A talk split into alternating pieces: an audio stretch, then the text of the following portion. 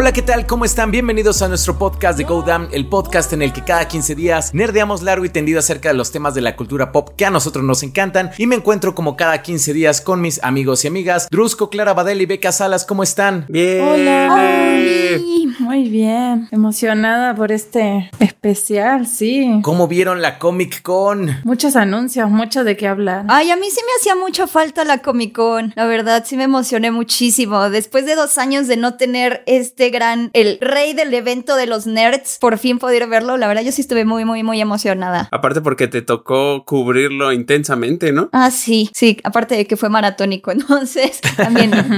Yo no sabía que lo extrañaba hasta que lo viví este último fin de semana, porque o sea, sí realmente salieron un montón de, de cosas y también creo que en los últimos años como que se había diluido un poquito, porque ya ven que Marvel ya no aparecía, que ya estaba en lo de, bueno, ya tenía como, no, no, no, yo me voy a hacer mi propia convención. Y de ese cómics también como, no, no, no, yo voy a guardar todo para mi convención. Entonces como que se diluyó un poquito, pero en este año como que entraron como con un poco más de fuerza que antes. Bueno, Marvel con gran fuerza realmente Claro. y DC, pues, eh, DC ahí estuvo, ¿no? Oye, es verdad, no recordaba eso que ya en 2020 y 2021, de entrada por la pandemia y sumado al egoísmo de cada compañía, bueno, no egoísmo, sino estrategia de anunciar El todo. capitalismo de cada compañía. Exacto, exacto.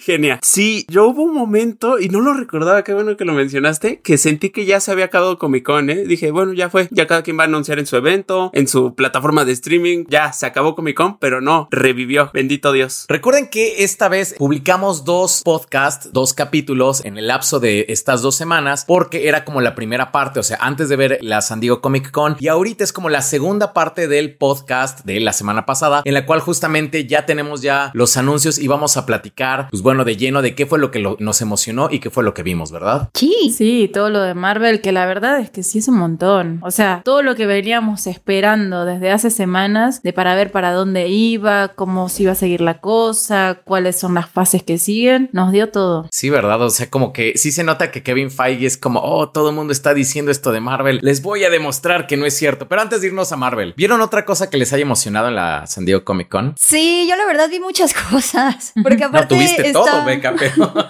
sí, exacto, exacto. Beca puede verlo todo. Uh, como The Watcher en What If.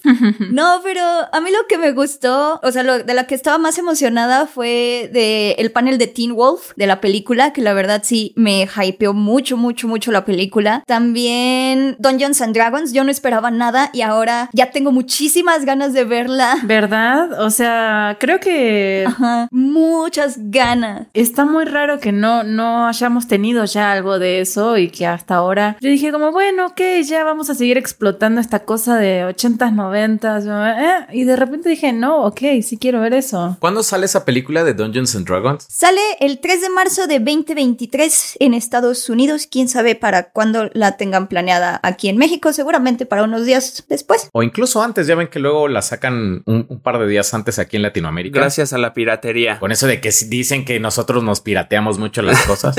sí. Bueno, también está The Rings of Power, la gran y épica nueva adaptación del Señor de los Anillos, que va a tomar como un montón de cosas y que se va a situar en la segunda era. La verdad, el panel a mí también me gustó muchísimo. Estoy bien, pero bien emocionada también por esa serie. Esa también está muy, muy buena. Y Marvel Animation también me sorprendió, también me emocionó, pero bueno, ese es Marvel. Sí, yo creo que a mí, o sea, mi gran interés fuera de como ver qué, qué pasaba con Marvel era lo del Señor de los Anillos. O sea, eso era lo que yo iba a ver, eso me dieron. Estoy muy emocionada, muy hypeada. Además de de que antes las fotos se veían muy bien, o sea, todo lo que es la producción, los elfos, todo se ve increíble. Entonces sí, yo iba a ver eso realmente. Pero también tengo que admitir que en el momento no lo seguí, como que lo seguí más el día de Marvel y ese tipo de anuncios. Iba viendo así como los trailers y todo lo que iban sacando. Pero así, algo que sí me tiene muy emocionada es el mundo del Señor de los Anillos, yo jalo. ¿Tú, Drusco? A mí lo que me llamó la atención, Clara, es el hype que ha ido aumentando por esta serie. O sea, con el primer avance creo que decepcionó a muchos. A mí me incluyo, estaba muy raro el primer avance, pero sí, sí ha ido aumentando el hype. Más cuando se sabe, me parece que es la serie más más cara de la historia, algo así. Hay un dato ahí, ¿no? Pero sí por mucho, ¿no? O sea, como que creo que sí el presupuesto sí está muy, muy, muy rudo. Pero bueno, es, es Jeff Bezos. Pero está muy cañón. O sea, creo que esta temporada va a costar nada más 465 millones de dólares. Aunque hay otros reportes que dicen que no es cierto, que cada episodio costó entre 100 y 150 millones de dólares por hacerse. Entonces. Imagínate eso. probablemente el presupuesto haya sido en realidad de mil millones de dólares. ¡Hala! para esta serie, que aparte, o sea, es como una super hiper apuesta porque es la primera temporada de cinco. O sea, este es un compromiso enorme con una producción gigantesca que quién sabe si vaya a funcionar porque son personajes muy desconocidos, incluso entre los fans de Lord of the Rings, porque literalmente son Claro. personajes que aparecen en apéndices y que sabes literal como, ah, fue rey de tal durante tal año, tal año y se murió ahogada. Y fin. Ajá, exacto. Y ese personaje, por ejemplo, va a ser de las protagonistas en esta serie. Entonces, quién sabe. O sea, yo le tengo fe. Yo quiero creer. Sí, pero como que eso siento que también da, da lugar a un poco Le de... juega a su favor, ¿no? Sí, da lugar a un poco de creatividad y a poder jugar y como que decir, bueno, ok, acá hay un espacio en el que puedo trabajar con un personaje del que nadie me va a estar criticando porque nadie sabe más que estas dos líneas, ¿no? Entonces, pero sí, otra Sí. de las cosas que, o sea, bueno, ya pasaremos a los superhéroes, pero lo de John Wick, la verdad creo que está, es una buena noticia, es algo lindo ver a, a Keanu Reeves, la verdad. Eso me gustó también. Oigan, regresando un poquito a lo del Señor de los Anillos, la verdad es que yo vi las películas cuando salieron, la verdad es que no me acuerdo de casi nada de las películas. ¿Ustedes me recomiendan ver las versiones extendidas o ver las versiones Sí. normales y ya si me clavo las Sí. versiones extendidas? No, no, no, no, no. No, las extendidas. versiones extendidas. Me encanta cómo se le ilumina el rostro a Clara cuando es algo del Señor de los Anillos. Sí, no, sí, no. sí, sí, es que sí estoy entrando en territorio nuevo, sí estoy entrando en territorio nuevo acá, entonces. Sí, yo creo que tenés que ver la versión extendida de entrada, porque si ves las normales y después ves las otras, el lapso de tiempo es muy reducido, te van a hartar, porque sí, sí Ok. es una cuestión como de tiempo. O sea, no es que no te vayan a gustar, es que sí, son como 15 horas las tres películas, ¿sabes? Entonces, yo diría que de entrada sí las versiones extendidas, si no tenés así como mucho tiempo, si la primera no te clava muchísimo, puedes hacer una por semana, tranqui, un plan. Ah, no, sí, o sea, definitivamente iba a ser una por semana. No sé, no sé con quién crees que estás hablando, Clara, pero yo no soy de, de los que se quedan 15 horas viendo algo. No, yo sí, yo sí. Bueno, ¿sabes qué? El Snyder Cut sí lo vi, creo que fueron dos veces en el mismo día. Creo que ha sido como el Mm, lo como, más. como lo, lo máximo, ocho horas de ver algo, sí, pero fuera de eso. Bueno, pero no me vas a comparar a Snyder con el Señor de los Anillos. No, no, no, solamente cuestión de tiempo, Clara, no. Solamente era cuestión de minutos, nada más. Qué desperdicio de tiempo. Lo dice la que lo vio igual dos veces el mismo día. Tú me ganaste, ¿no? Tú lo viste tres veces y aparte viste como la del 2017 en el mismo día, yo me acuerdo. Sí, porque la versión en blanco y negro, ¿no? Y aparte nos dijiste que viste una película de Adam Sandler en la noche, la de... Y los Simpson. Ah, para quitarme el mal sabor, bueno, para quitarme el sabor de boca de Justice League, no mal sabor, porque la verdad es que el Snyder Cut sí me gustó, pero sí, para quitarme el sabor de los superhéroes, Spanglish es una gran, es una gran película, Spanglish. Es un limpia paladar.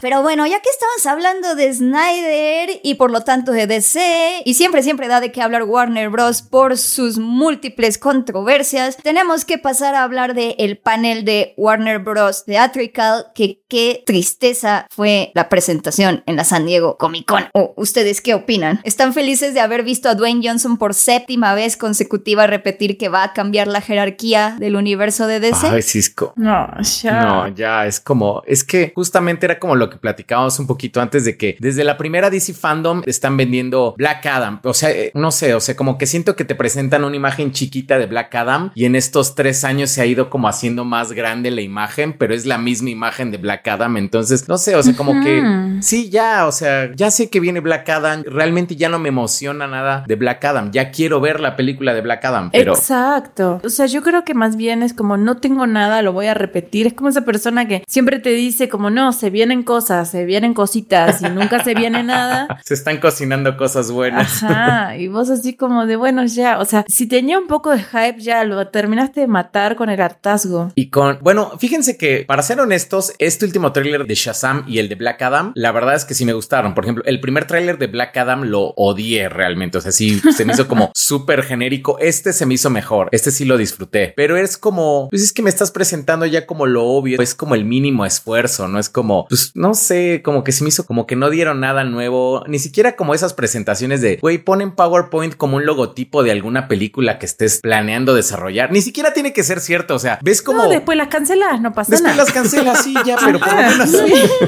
dame un poquito de esperanza para sobrevivir, ¿no? Aunque sea, o sea, siquiera una estrategia como truculenta de marketing, así como de, miren, tenemos un calendario fantasma. Como, bueno, ya al menos, ¿no? Crea hype. Después al menos... Título desconocido, algo así, ¿no? Para película Ajá. desconocida para 2023, 24. Como Marvel. Sí. Tiene que ver con el color verde, ¿no? Es como, no, no, no, no sé. Y al final es como, Para dar para especular una teoría, algo, ¿no? Hubiera siquiera, no sé, colgado algo que diga, ah, la gente como se están preparando para y ya. Pero ni siquiera. Está bien triste eso. Algo que me parece curioso es que, o sea, estos fueron intentos de Warner Bros. por ahorrar. Literal, es la primera vez en la historia de la San Diego Comic Con en la que DC no tiene un booth, un puesto, y tampoco trae artistas invitados, y no trajo a gente que firmara autógrafos, no tuvo tampoco como cosplayers profesionales, o sea, no tuvo nada, nada, nada. Solo se presentó en el Hall H y nos dio Black Adam y Shazam. Y, o sea, supuestamente quieren ahorrar dinero, pero pues no sé, o sea, deberían ponernos, en lugar de dejar como tan a la deriva sus proyectos en aras de ahorrarse unos centavos que ya gastaron porque quieren comprar compañías y Discovery quiere comprar Warner Bros. y se andan pasando como la bolita entre ellos. ¿Por qué no nos dan más, más títulos? O sea, aunque se tarden cinco años, lo que necesitamos, creo que Marvel, si algo entendió muy bien, es que necesitábamos saber más o menos hacia dónde va y qué tanto tiempo íbamos a tener que esperar. Ya, si quieren, ahorita hablamos de eso, pero que yo sí creo que la pandemia modificó mucho su estrategia, pero de Warner no tenemos nada. O sea, nada más tenemos controversias con sus artistas y luego nada más. Exacto, es que es justo eso. Yo creo que es justo el tema de que tiene su casa tan en desorden que ni siquiera ellos saben para dónde van. O sea, porque tienen algo, o sea, yo creo que más bien tienen que limpiar antes de sacar cosas nuevas. ¿no? De pensar en nuevas películas, nuevos títulos, porque tienen todo el pedo de Ezra Miller que empezó siendo como un chiste, ¿no? Como, ok, golpeó a alguien en Hawái y de repente se le, ah, pero así se fue al carajo ese tema y ya estamos hablando casi, casi que de pedofilia, ¿sabes? O sea, es como muy fuerte y él es el protagonista de tu película más fuerte. Estás por perder un montón de dinero porque te vas a tener que deshacer de varias películas y de un montón de proyectos que tenés desde hace 6, 7 años, si no es que más. Y entonces es como decir, ok, voy a perder todo este dinero. Obviamente creo que es muy tonto que no estén teniendo ya un plan para recuperar todo eso, porque lo que tendrían que haber hecho es como crear hype para obtener el dinero de la gente, ¿no? O sea, al menos tenerlo ahí asegurado, pero no tienen nada y encima solo están perdiendo y no saben ni para dónde. Y es que esto refuerza la idea de la semana pasada o del último podcast donde hablábamos que todo indica de que hay problemas internos muy fuertes, muy muy fuertes y que entre ellos se han de estar pues poniendo trabas porque es absurdo que no se hayan presentado más cosas en esta San Diego Comic Con sobre DC cuando ya se saben, pudieron haber como dice Clara armado ahí un PowerPoint, un Excel casi casi con el título de Joker 2, o sea que ya se sabe que, que viene Claro. y, y que ya lo hypeó el director. O días después de la San Diego Comic Con, sube una foto Jason Momoa con Ben Affleck y hacen el hype sobre que Batfleck regresa. Lo hubieran anunciado ahí en lugar de que se filtrara la foto, un tweet. O sea, cosas sí hay, pero hay una súper mala comunicación para con el público e internamente debe de haber muchos conflictos. Bueno, aunque eso de, de Ben Affleck hay que tomarlo como Con pinzas. con pincitas, porque como que muchos dicen, ah, regresa Ben Affleck, eso significa que el Snyderverse tiene futuro, y realmente no, como que la cosa apunta a que al final, bueno, en cierta parte de la película Aquaman aparecía algo que tenía que ver con la película de Flash, entonces como Flash fue retrasada, tuvieron que regrabar esto. O sea, como que el rumor estaba que aparecía Michael Keaton, pero si Michael Keaton es el Batman después de la película de Flash, pues no tiene sentido que aparezca antes. Entonces, a lo mejor simplemente fue como un parchecito. Lo que sí es que para ser una persona que detestó ser Batman, regresa muy a menudo a ser Batman, ¿no? pero es que se acaba de casar, anda, anda enloquecido. Anda enloquecido porque se acaba de casar. J-Lo lo tiene cansado también. Lo tiene cansado. Sí. Y le gusta el dinero, yo creo. O sea, yo sí siento que le avientan carretadas y carretadas de dinero y le gusta la atención también a Ben Affleck. Pues sí. Y nos está platicando Beca justamente antes de empezar que cancelaron la película de Batgirl. O sea, ya es oficial ya. Pues no quieren usar el término cancelar. Simplemente digamos que ya no tienen planes para estrenarla ni en HBO Max como se tenía pensado originalmente, ni en salas de cine. Jeje. Claro. Lo vamos a dejar en el aire. O sea, como un tipo New Mutants o peor que New Mutants. Peor que New Mutants porque New Mutants tuvo dos estrenos, se estrenó en cines y en Disney Plus. Aquí ya no, o sea, ya no hay planes, costó 90 millones de dólares y no, no hay planes para eso. Ay, qué tristeza, qué tristeza. ¿Y a qué creen que se deba esto? Yo creo que estaban tratando de conectar las historias y de repente así como la película principal de la que derivaron las demás se fue al carajo. O sea, Flash. Exacto. Entonces, este, o sea, básicamente, o sea, es que tienen que decidir muy bien, ¿se van a deshacer de Flash? ¿Van a perder todo ese dinero? ¿La van a estrenar como así como por lo bajito en HBO Max y decir como, bueno, aquí está como para recuperarle tantito, pero creo que en ninguno de los casos podés tener películas que te conecten con una película donde Ezra Miller es el protagonista. Entonces, cualquier cosa que esté ligada o la tenés que regrabar y perder mucho dinero, o mejor te deshaces de ella, perdés todo ese dinero y empezás de cero. Yo siento. Y más cuando no tienen ustedes esa sensación que lo peor de Ezra Miller todavía está por venir. O sea,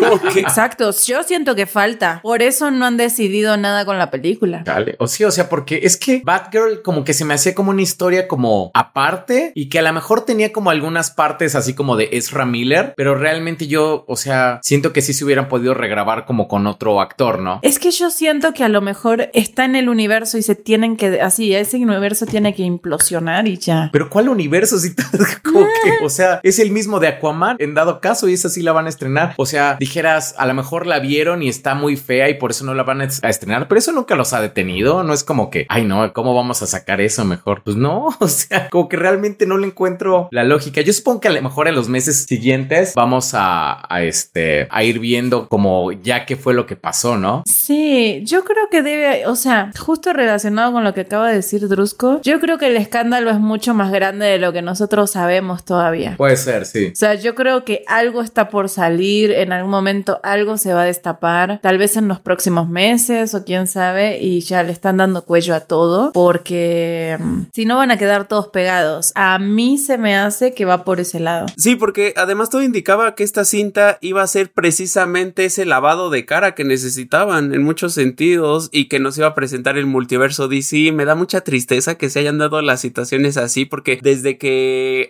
anunciaron que esto, esta película genuinamente era un multiverso, fue antes del estreno de No Way Home y me daba risa que aquí cuando ya nos habían confirmado de que había un multiverso es como, sí, nos vale, queremos saber si va a haber tres Spider-Mans, ¿no? Entonces es como cuando tu amigo te copia en el examen y por alguna razón sale mejor que tú en la puntuación. Nunca me expliqué eso, pero sí pasaba a veces. Ay, qué tristeza, qué tristeza me da eso. Yo la verdad siento que es una combinación de muchas cosas, pero lo que más tristeza me da es que más bien ahorita ya son grandes compañías como ATT o como Discovery que más bien andan comprando Warner Bros. para ver qué hacen con ellas y ninguna, o sea, ninguna sabe bien qué hacer. Porque cuando ATT trató de convertirla en una compañía de tecnología para que compitiera con Netflix, pues le salió el tiro por la culata con su estreno híbrido de todo el 2021. Luego David Zaslav anda obsesionado supuestamente con crear divisiones independientes, con encontrar a un Kevin Feige o a su versión de Kevin Feige con el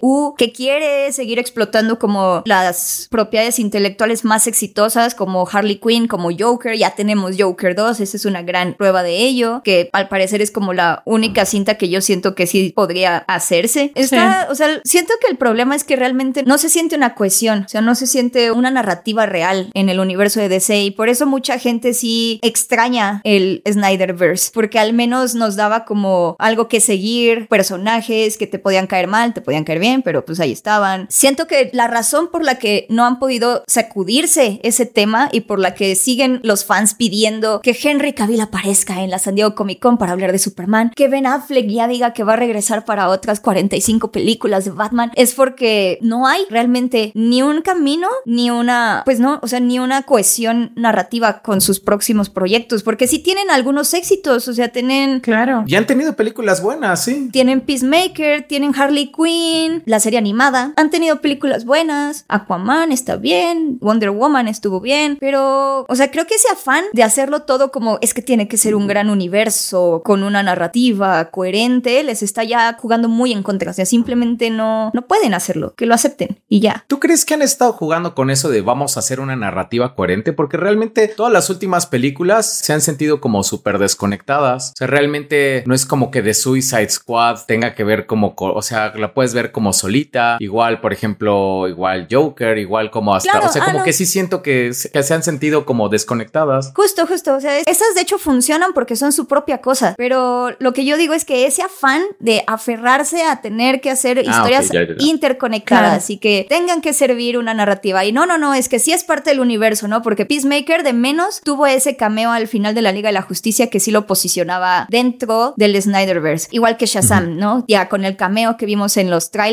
o con la serie de cameos que vimos en los trailers, sí lo sitúan en un universo. O sea, ese peso siento que les juega en contra al momento de querer hacer buenas historias. Porque pues no, o sea, no les funciona. Y más cuando tenemos el símil de una maquinaria que sí ha funcionado y ya lo había mencionado en este espacio que es Marvel, la verdad. O sea, es bien impresionante el pensar cómo a ellos literal se les muere uno de sus protagonistas de una próxima película y la película aún así va Y todo sigue. Sí, va a salir. O sea, ya cuando lo piensas, qué locura. O sea, la película de ese personaje, aun cuando él ya no está en este mundo, va a salir la película. O sea, eso ya es tener la maquinaria a otro nivel y que pues DC y Warner eventualmente necesitan hacer eso. O sea, tener todo pues perfectamente estructurado. Insisto, sí siento que The Flash era el proyecto con el que querían empezar a hacerlo bien. Recuerdo también, por ejemplo, ese casting o bueno, ese anuncio que le dan a Sasha Calle de que sí es Supergirl y que todos la abrazamos y sí, y va a salir o va a salir en The Flash. Entonces ahora sí, quién sabe qué vaya a pasar con eso. El abrir el multiverso, entonces ahora quién sabe qué vaya a pasar con eso. Está muy incierto. Qué triste momento para ser fan de, de DC, la neta. Ay, sí. Sí. Y aparte, pensando en lo que decías de Black Panther, está muy cañón que se les muere el protagonista. Una de sus actrices es sumamente controversial porque Leticia Wright dio muchísimo sí. de qué hablar con sus posicionamientos antivacunas y con un solo tráiler hacen que el mundo estalle esperando la película y es al menos la película de superhéroes que yo más espero este Creo año. que sí, yo te- Sí. Bueno, también qué nivel de tráiler, eh. La verdad es que, o sea, Ay, Buen sí, sí. tráiler. El tráiler de Wakanda Forever está hermoso lo que le sigue. O sea, sí es. Creo que se convirtió como en uno de mis trailers de películas de superhéroes favoritos de toda la vida. Sí, la verdad es que es una chulada ese tráiler. Es que es emocional, es épico, es, es lindo, además se ve la producción. O sea, de todo lo que nos habíamos estado quejando, esta película no tiene ni, o sea, bueno, al menos el tráiler no tiene ni un solo error. Ujú. Así, uh, una belleza. Sumado a que muestra mucho, pero no cuenta nada. Y eso se aprecia. Exacto. sí, sí. Exacto. Sí, sí, sí. Y aparte, bueno, no sé, como que si el tráiler está en lo correcto, como que pinta para ser la joya de la fase 4 de Marvel en el cine, porque realmente creo que recuerdan alguna película de la fase 4 que digan qué bruto, qué buena película de Marvel en la fase 4. No Way Home. Tal vez No Way Home sería como el- No, no sé. Yo creo que de lo mejorcito fue No Way Home y Shang-Chi. No, y Shang-Chi como O sea, sí, Sí, porque pero- no, nadie lo quiso, pobrecito, pero yo creo que fue un buen trabajo. O sea, ya viéndolo en retrospectiva. No, o sea, sí fue un buen trabajo, sí. Pero así que digas, no, hombre, qué peliculón me acabo de ver. Está así como me gustó un montón. No, Shang-Chi sí es muy buena. Y las coreografías, no, no, nada de ñi. O sea, sí es muy buena. Las coreografías están muy cañonas. Los efectos especiales están muy cañones. Por algo, Destin Daniel Cretton va a dirigir la película de Avengers 5 de Kang Dynasty. O sea, sí está chida, pero... Pero ya que estamos metiéndonos a la onda de Marvel, ¿por qué no ya discutimos por fin la joya de la San Diego Comic Con, que fue el frenesí de anuncios que sacó el MCU? Porque está... Y, y hasta eso a mí me sorprendió que realmente no, no tiene mucho... O sea, sí nos dio muchos anuncios, pero siento que el tiempo en el que se van a dar estas nuevas producciones es muy corto. Usualmente en San Diego Comic Con sabíamos como los planes de Marvel de aquí a cinco años y ahora nada más anunciaron como toda su estrategia hasta el 2026. Eso está... Pero es que son muchas cosas, o sea, entre las películas y lo de Disney Plus, o sea, sí son muchas, muchas cosas las que vamos a ver. Entonces, creo que también por eso es el cambio, que antes veíamos como los anuncios a cinco años porque realmente eran puras películas y a lo mejor, pues bueno, eran tres, cuatro películas por año, no se veían tantas, pero ahorita entre las películas y los shows de la televisión, que esperemos que eso sí, como dijimos la semana pasada, que por favor que la calidad de estos shows mejore, este, pues sí, ya se ven un montón y eso que son solamente de aquí al, al 2025, ¿no? Ajá, pero también es que justo es eso. O sea, a mí sí me generó algo raro. O sea, todos los anuncios de Marvel. Creo que lo hicieron bien, pero a la vez sí estoy como con cierta preocupación, ¿no? Como de, ok, viene un montón, todo pinta muy bien, parece que tienen un buen camino, un buen orden, pero ¿cuál va a ser la calidad? ¿Va a ser calidad fase 4? Porque si es así, la verdad es que no tengo ningún interés en seguir viendo esto hasta el 2026. O sea, honestamente. Sin embargo, confío, o sea, obviamente después veo cosas como el tráiler de Wakanda Forever y digo, es que eh, pinche Ryan Coogler es la verga. Hay que poner eso así como clara, así como con un fondo así como de nubecitas y así la cita. Pinche Ryan Coogler es la verga. Por favor, tenemos que hacer que Clara vaya a la función de Black Panther y su comentario al salirse a ese, ¿no? Y que salga en un póster.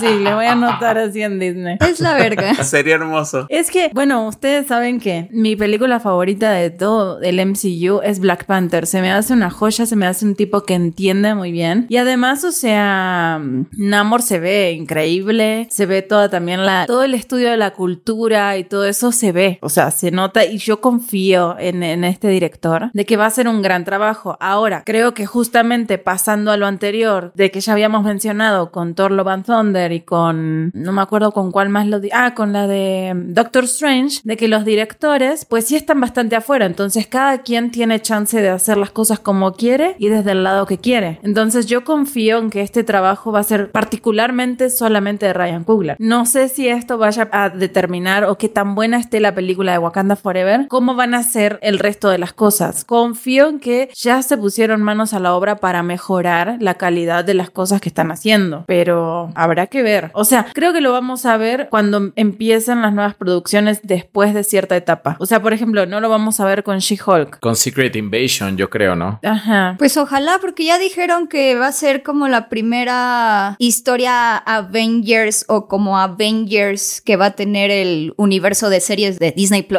y que probablemente incluya a otros personajes y tal. Entonces, Y es que son expertos, expertos, porque ya cuando lo piensas bien, en realidad no anunciaron nada nuevo, nada que no hubieran dicho ya. Nada que no supiéramos. Ajá. Sí, exacto, no es nada nuevo, nada que ya hubieran dicho, hasta lo de los Fantastic Four que pudo haber sido lo más emocionante, ya lo sabíamos. Bueno, ¿sabes qué sí fue nuevo? Ajá. Que Kevin Feige había dicho que ya no iban a haber películas de los Avengers. Que las películas de los Avengers que habían muerto con Endgame. Eso sí lo había dicho Kevin Feige. Y ahorita ya dijeron que va a haber otras dos películas de Avengers y pues básicamente como que cada saga que ya teníamos con la, la Infinity Saga, esta va a ser la Multiverse Saga, como que va a cerrar como con un tipo de película punk. O sea, es como muy claro que quieren como recrear lo de Infinity Exacto. War Endgame, ¿no? Así como esta película doble. Ah, ese, eso me emocionó mucho. Es que conocen perfectamente su negocio Sí. y el modelo del mismo. O sea, si analizamos ya esta saga y estas fases, o sea, se nota que hasta ahora como que habían estado experimentando y a ver hacia dónde querían llevar el negocio, pero lo van a recrear como bien dijiste en muchos sentidos. De entrada, las fases las redujeron a lo que habían dicho en un principio, lo que iba a durar cada fase, lo redujeron y me da la impresión de que es eso, es una fase 4 y 5 donde nos presenten las secuelas que queremos ver, introduzcan a los nuevos y más jóvenes Vengadores como Iron Heart o el mismo Daredevil que si bien no es joven, pero lo traen de un universo que aparentemente no estaba conectado, eso lo van a ir haciendo y eventualmente pues sí, esta plétora de superhéroes en la fase 6 lo van a repetir, va a ser lo mismo, o sea, las nuevas películas de Vengadores va a ser cameos de los Cuatro Fantásticos, de Daredevil, de los jóvenes Vengadores. Miss Marvel, sí, sí, sí. Va a ser lo mismo y ahí vamos a estar y nos vamos a emocionar y posiblemente los tres Spider-Man otra vez, o sea, van a repetir la fórmula, son unos genios. Oigan, ¿saben cuál fue de las cosas que más me sorprendió? De la serie de Daredevil, uno que va a ser Born Again. Está raro eso, ¿no? Y de hecho, más o menos la tercera temporada era como un Born Again. O sea, realmente la tercera temporada de Netflix era basada en Born Again. Entonces van a repetir eso. Y aparte, 18 capítulos. Es algo que ninguna serie de, de, Marvel, este, Disney Plus había hecho. Entonces, ¿eso les emociona o como que les da como miedito? Yo espero sinceramente que se vaya como que no la anuncien en Disney Plus. Yo siento que va a ser como otra gran sorpresa, que se va a ir a Star Plus o se va a ir a Hulu. Y entonces ahí ya Kevin Feige va a decir, ahí está su clasificación R, déjenme en paz y eh, emocionense, denme su dinero, porque yo sí estoy bien emocionada. Ya Disney Plus tiene como la parte como para mayores de edad, ¿no? Exacto. Mm, también, pero no sé qué tan... Es que, o sea, no sé, sí siento que necesitan un pequeño empujoncito para Hulu y para Star Plus. esa es la razón por la que Prey no se estrenó en cines. Y sí sería un gran, o sea, meter, o sea, yo creo que meter el universo de Netflix a Hulu sí sería como un movimiento inteligente, tanto para promover su plataforma como para diferenciar estas series, darles como este toque extra, porque siento que aunque sí hay un más 18 en Disney Plus, siento que como que nadie se emocionó como por esa noticia, o sea, no es como que alguien la use mucho, no lo sé. Habría que ver las demografías de quién usa más Disney Plus. Exacto, yo creo que depende mucho como de evaluar el público, sacar un contenido de prueba para ver cómo funciona y después se van a aventar como con este tema. El problema es que cuando sale, está todo muy pronto, ¿no? O sea, como para sacar algo antes de adultos, probar a ver si funciona, si la gente jala a, esa plataforma, a ese espacio. Y entonces creo que sí, efectivamente sería muy inteligente tener como ese universo ahí, como para también mantener la calidad, porque a mí me emociona mucho ese anuncio. O sea, yo lo veo y así digo, qué hermoso, pero a la vez digo, 18 capítulos de qué, si no va a mantener como la misma calidad, ¿no? O sea, me lo vas a transformar en una serie de CW, ¿cómo? ¿No? sí, suena un poco así. Me llama la atención y tengo la hipótesis de que Disney Plus va a cambiar, que aun cuando no lo quieran demostrar demasiado, no siento que sea una casualidad que hace poco incluyeran películas como Deadpool a su catálogo en Estados Unidos y que inclusive aquí en, en México ya te pide el PIN para algunas cositas de mayor de edad. Siento que como bien lo dijiste Clara, es la prueba, es de ver, ¿sabes qué? Vamos a ver si funciona, vamos a ver si la gente no le hace mucho ruido que haya este tipo de contenido en algo que lleva el sello de Disney y si va jalando poco a poco, pues quizá eventualmente terminen inclusive hasta funcionando plataformas como ya pasa en España, que Star Plus está dentro de Disney Plus y que sea ya el, el genérico en el mundo. Eso a mí me suena y yo creo y apostaría a que van a buscar que sea un Daredevil con el sentido que llevaba en Netflix y que sí va a tener la restricción de edad. Yo pienso que harían eso. Sí, esperaría que sí. ¿Se acuerdan cuántos capítulos eran en Daredevil de Netflix por temporada? Como 10, ¿no? No sé, no me acuerdo. Sí, según yo eran 10. O sea, porque sí tenía como un ritmo como más lento, pero o sea, no por eso era como menos interesante. 18 tal vez sí se me hace ah. Mucho, pero sí. Pero sí recuerdo que tenía un ritmo un poco más lento, o sea que, bueno, este Daredevil. Bueno, son tres temporadas, 39 episodios. Sí, entonces como de 12, más o menos 13. Pues no está tan alejado realmente. No, lo que tenía bueno era que se tomaban mucho su tiempo, todo estaba como bien, o sea, de que sí me acuerdo de que en algunas temporadas llegaba a ver algún capítulo medio como tranqui o de relleno, pero después, o sea, pasaba algo tan increíble que decías, qué buena serie es esta.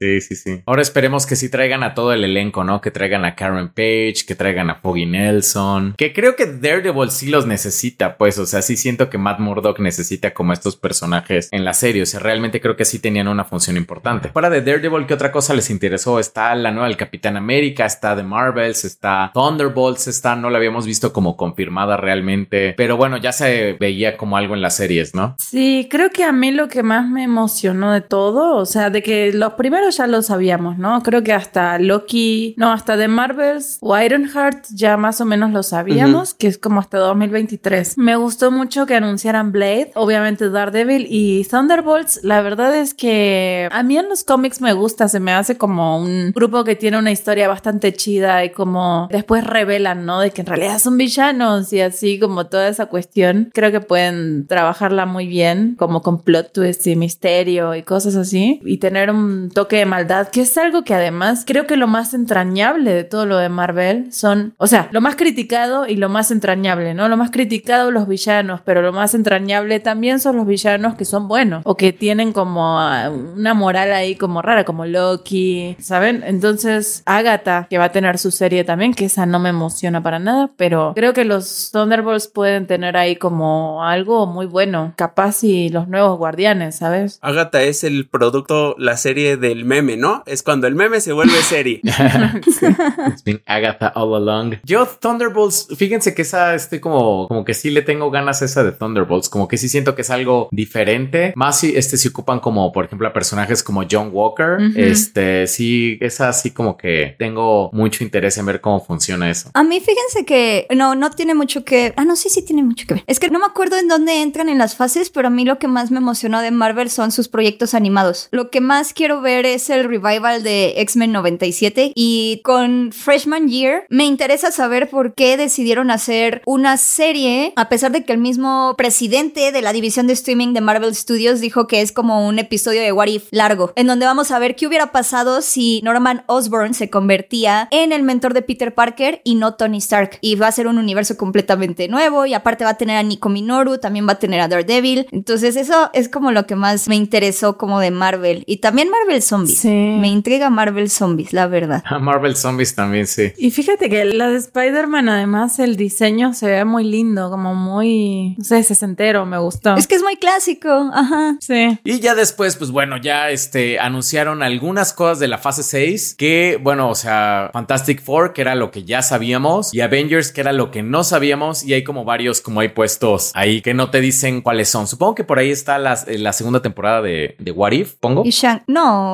¿sí? No Mm. creo. O sea, no creo que lo aparten como para series. No lo sé. Porque aparte de What If Season 2 sí tiene fecha de lanzamiento. Ah, sí. Oh, ya, ya, ya. Ah, Sí, va a salir a principios de 2023. Ah, no, entonces sí sería fase 5, ¿no? Cinco. 5, pero no está ahí en el mismo calendario, quién sabe por qué. Pero bueno, o sea, dos nombres muy interesantes ahí: Kang Dynasty y Secret Wars, que realmente sí son nombres. Dos películas de Marvel el mismo año. What? What? Dos películas de Avengers el mismo año, sí. Eso, de.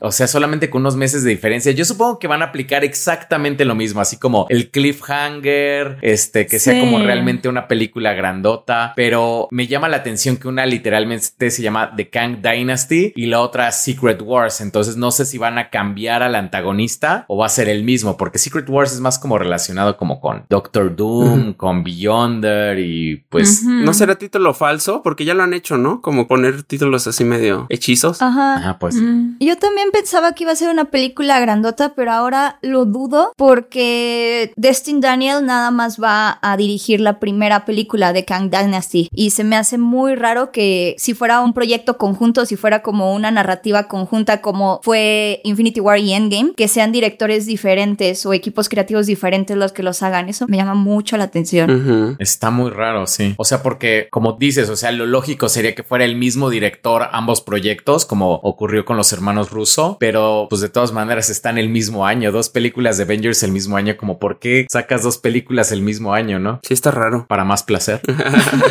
Sí, qué sé yo. La verdad yo creo que es muy probable que sea falso. Que a lo mejor nos dijeron así como de, ok, todo va a terminar en Secret Wars, pero eso va a ser al final. O sea, esta que nos anunciaron es otra cosa, ¿no? A lo mejor es como parte uno. Que según yo algo así hicieron la última vez, ¿no? Como que las habían anunciado de una forma y al final dijeron, no, sí es la continuación, algo así, porque sí siento que hay una tendencia a ese macroevento, que ahora al parecer los macroeventos, grandes crossovers, como bien decías, Go, ya no nos van a llevar 10 años, sino que como que va a haber un macroevento cada 5 años. Cada cinco, Ujú. claro. ¿Se imaginan entonces la gran escena épica de la nueva película de Avengers? O sea, si lo de Endgame fue como todos los Avengers o bueno, todos estos personajes peleando en un mismo espacio, ahora van a ser como personajes del multiverso. Claro, es que además creo que a mí eso es lo que me falta un poco todavía para que todo esto me emocione muchísimo. ¿Cuál es la alineación? Yo quiero saber cuál es la alineación, o sea, pero que ya así salga un equipo como, me imagino así como en la primera de Avengers, esa escena en la que está Nueva York, este, como con todos los aliens y ellos así como la cámara gira alrededor de ellos, que son un, un equipo. Eso quiero, eso, eso necesito ya, ya. Pero no creo que lo tengas. O sea, yo no creo que lo tengas, lo siento.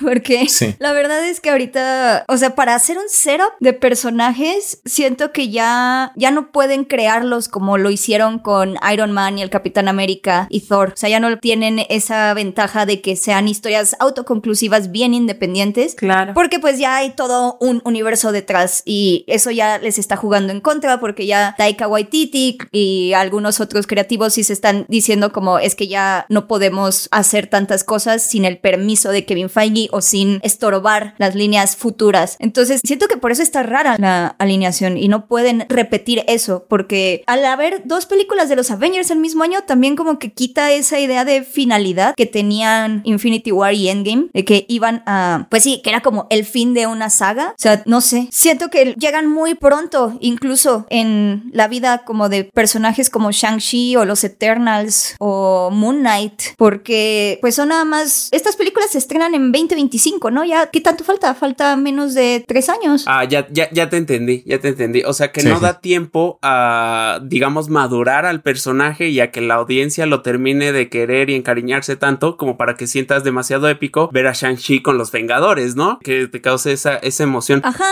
exacto. Y aparte, o sea, vas a matar a Shang-Chi en los próximos tres años. O sea, le vas a dar la despedida a Shang-Chi así, o a She-Hulk, o a Miss Marvel. O sea, no lo creo. Claro. eh. ¿Y qué impacto va a tener? Claro. Pero yo creo que ya lo saben, Beca. O sea, y siento que ahí es de donde van a tomar, ¿sabes qué? Ah, ¿qué crees? También ya somos dueños de los mutantes. ¿Por qué no en esta segunda parte de Los Vengadores un cameo de Hugh Jackman como Wolverine? O sea, se caen las alas, se caen las alas y eso pasa, ¿no? Probablemente sí se cae. Es el cameo que nos hace falta. Sí. Sí. Con eso a mí Marvel me gana de vuelta. O sea, Disney, si estás escuchando, quiero que lo sepas. Así en el cliffhanger, ¿no? Así como entre las dos películas de los Avengers, por ahí veía un video de YouTube que decía, no, pues a lo mejor al final de Kang Dynasty son transportados los héroes a este mundo, al de Battle World, como en el cómic Secret Wars, Mm. y de repente llegan a este mundo y está como el Wolverine de Hugh Jackman. Uf, fue así como termina la película con él sacando las garras. ¿A poco no se cae las alas? Se cae la sala Sí. y, y sería el próximo macroevento en otros cinco años. Avengers vs. X-Men. Claro. Exacto. Oh, Avengers versus X-Men. Avengers versus. No sabía que necesitaba esto hasta que escuché que Drusco lo dijo. Yo me muero por un Avengers versus X-Men. Mataría por un Avengers versus X-Men. Sí. Me, me encanta lo fácil que nos seducen. O sea, y aparte con nuestros propios argumentos. Es como, No, exacto, nuestra propia fantasía dice, claro, Marvel, ten mi dinero. No solo nos ha fallado, nos ha entregado Miss Marvel y nosotros ya estamos así dispuestos a darle todo por una ilusión. O sea, ¿cómo fue que pasamos? O sea, hace una semana Clara dijo, no vuelvo a ver una serie de Marvel.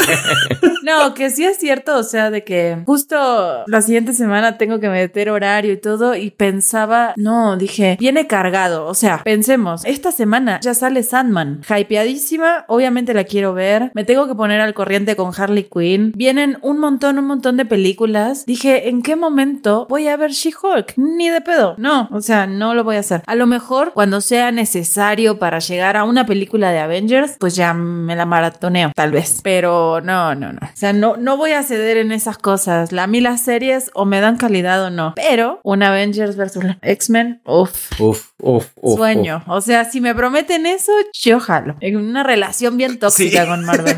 la relación más tóxica de nuestras vidas.